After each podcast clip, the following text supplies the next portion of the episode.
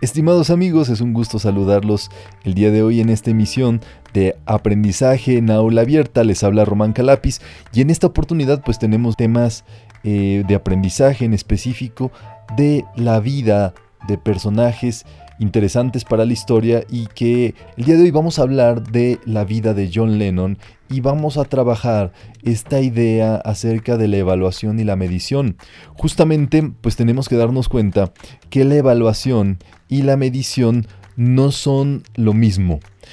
Justamente cada una de ellas forma un aspecto distinto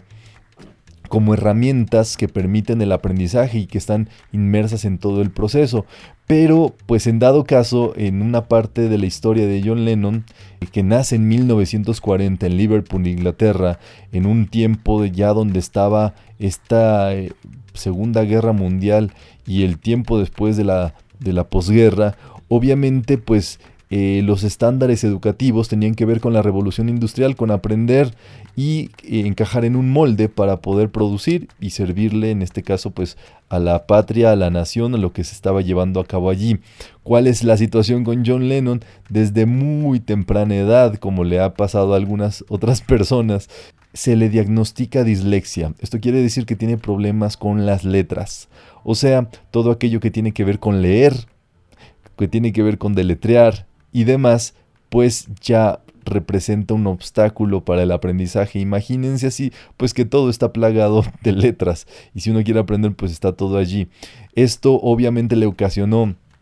eh, un mal rato en la, en la, escuela John Lennon, de tal modo que pues empezó a bajar sus calificaciones, las calificaciones no eran óptimas y al no poder aprender y al no encontrarle un sentido, al no hacerlo significativo para así, empezó a faltar a las clases, empezó a saltar clases, empezó a preferir otras actividades en lugar de ello y por supuesto pues estaba al borde de, pues, de, de salirse de la escuela. Esto ocurrió pues hasta un momento dado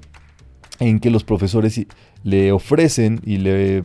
proponen que eh, se ponga a pintar como un modo de expresión. Y así es como él incursiona en el arte. Pensémoslo así, pues que en ese tiempo a las personas que no encajaban, pues a dónde los mandaban al, arte. Eh, imagínense así, pues a algunas personas que puedan estar en esta consideración, donde por su tipo de aprendizaje que tienen, por el tipo de inteligencia que manejan, en realidad pues son eh, sacados aparte, son puestos a un lado de la materia que se está llevando a cabo allí, del aprendizaje o de la métrica que lleva allí y ahí podemos ver cómo se establecía pues la medición y la evaluación eran lo mismo. Cuando la evaluación pues es,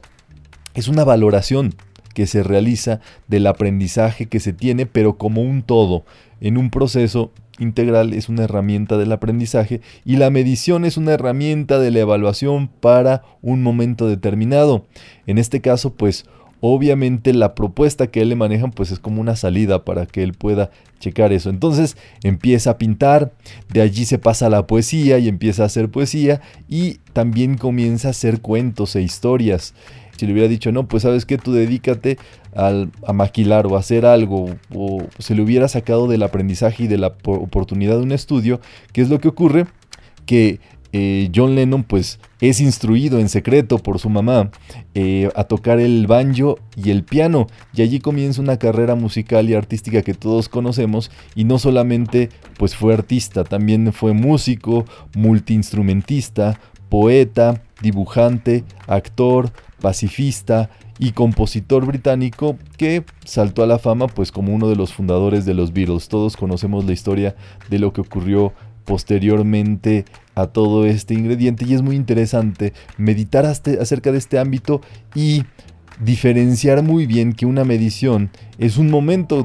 que una prueba no determina eh, el futuro de la persona, es un momento en el cual se le puede dar una ayuda, en el cual se puede observar algún comportamiento, alguna actitud, alguna competencia. Y bueno, tenemos este caso que es muy evidente de que eh, las mediciones no son determinantes.